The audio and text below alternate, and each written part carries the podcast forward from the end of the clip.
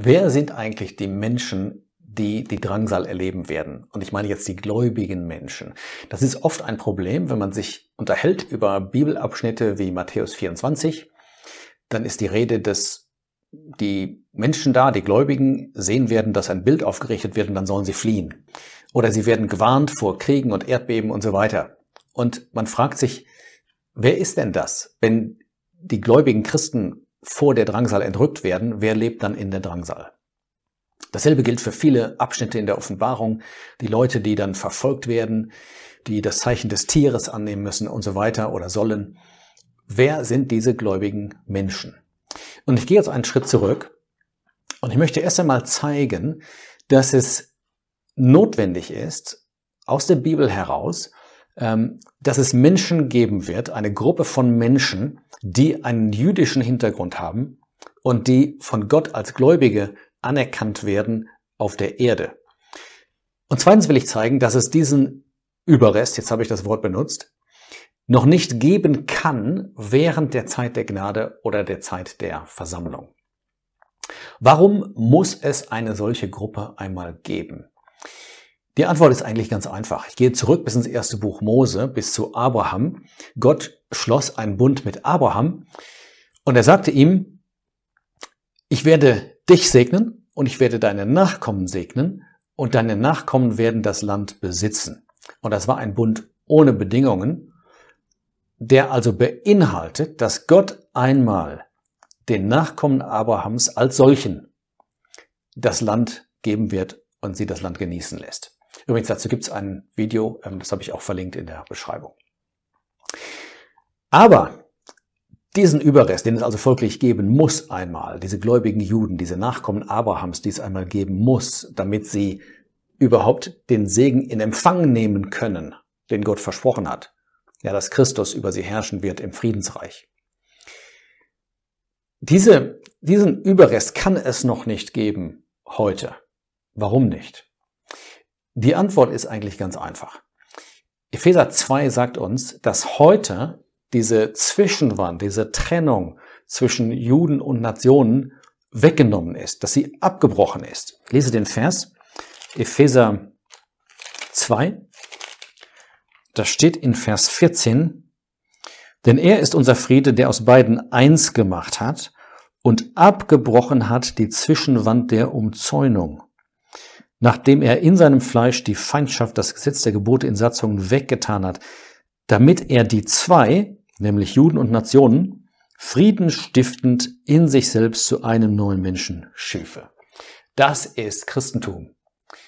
Gott hat die Trennung weggenommen zwischen Juden und Nationen. Er ruft Menschen aus allen Völkern und er bringt sie zusammen als ja, er formt sie zu einem neuen Menschen, der die Eigenschaften des Herrn Jesus zeigen soll und darf auf der Erde. Und wie soll es innerhalb dieses neuen Menschen etwas Separates geben? Etwas, was nur aus Juden besteht, wo gerade doch diese Unterscheidung aufgehoben ist. Das heißt, das ganze Konzept, eine Gruppe von Nachkommen Abrahams zu haben, natürlichen Nachkommen Abrahams, die den Segen des Reiches erben können. Das funktioniert nicht in der Gnadenzeit. Es ist nicht kompatibel mit dem, was Gott geschaffen hat, dass er alle Gläubigen zu einem Leib getauft hat. Aber wenn die Versammlung, die Kirche, Gemeinde, wenn dieser eine Leib weggenommen ist von der Erde, dann ist der Weg frei. Dann kann Gott es bewirken, dass sich Menschen aus dem Judentum bekehren. Jetzt habe ich also gezeigt, Erstens, es muss einmal einen jüdischen Überrest geben, damit der Bund an Abraham, der Bund mit Abraham erfüllt werden kann. Zweitens, es kann diesen Überrest als solchen heute noch nicht geben. Übrigens auch Römer 10, Vers 5 ist da kein Gegenargument. Verzeihung, Römer 11, Vers 5. So besteht nun auch in der gegenwärtigen Zeit ein Überrest nach Auswahl der Gnade. Damit ist gemeint, Gott hat das Volk Israel nicht ganz verworfen. Es gibt Leute wie damals Paulus und Petrus und andere, die Christen geworden sind, so dass auch Menschen, die aus Israel kamen, unter den Gläubigen waren. Aber sie waren dort als Glieder am Leib Christi. Sie waren keine Sondergruppe. Sie hatten keine Sonderstellung. Also, es muss einmal einen jüdischen Überrest geben. Es kann ihn heute noch nicht geben. Aber drittens ist in der Bibel vorhergesagt, und zwar im Alten und Neuen Testament, dass Gott einen solchen Überrest geben wird. Wir brauchen es also nicht nur folgern, sondern es wird uns gesagt. Zwei Stellen dazu. Jesaja 10, da steht in Vers 22, 21, der Überrest wird umkehren, der Überrest Jakobs zu dem starken Gott. Und dann Vers 22. Denn wenn auch dein Volk Israel wie der Sand des Meeres wäre, nur ein Überrest davon wird umkehren. So wird es tatsächlich sein. Wir haben das etwas gesehen in der Serie zur Offenbarung. Der, die Masse des Volkes Israels wird dem Antichristen folgen. Aber eine Minderheit wird das nicht tun, sondern wird Gott treu sein und Zeugnis ablegen für ihn. Vorhergesagt also von Jesaja, aber dann zitiert und bestätigt von Paulus im Römerbrief.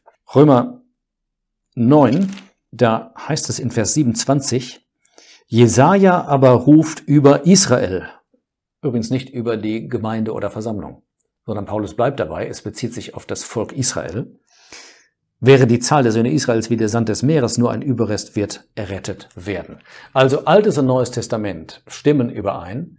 Es wird einen solchen Überrest geben und der wird dann diese Segnungen in Empfang nehmen. Das liest man übrigens auch dann weiter in Römer 11, wie das geschehen wird dass Israel errettet werden wird. Römer 11, Vers 26, wie geschrieben steht, aus Zion wird der Erretter kommen, er wird die Gottlosigkeit von Jakob abwenden. Das heißt, der Überrest wird gerettet, Gott nimmt ihn an als stellvertretend sozusagen für sein Volk. Sie bilden dann das Volk Israel, mit dem Gott wieder eine Beziehung haben wird. Jetzt muss man allerdings etwas aufpassen.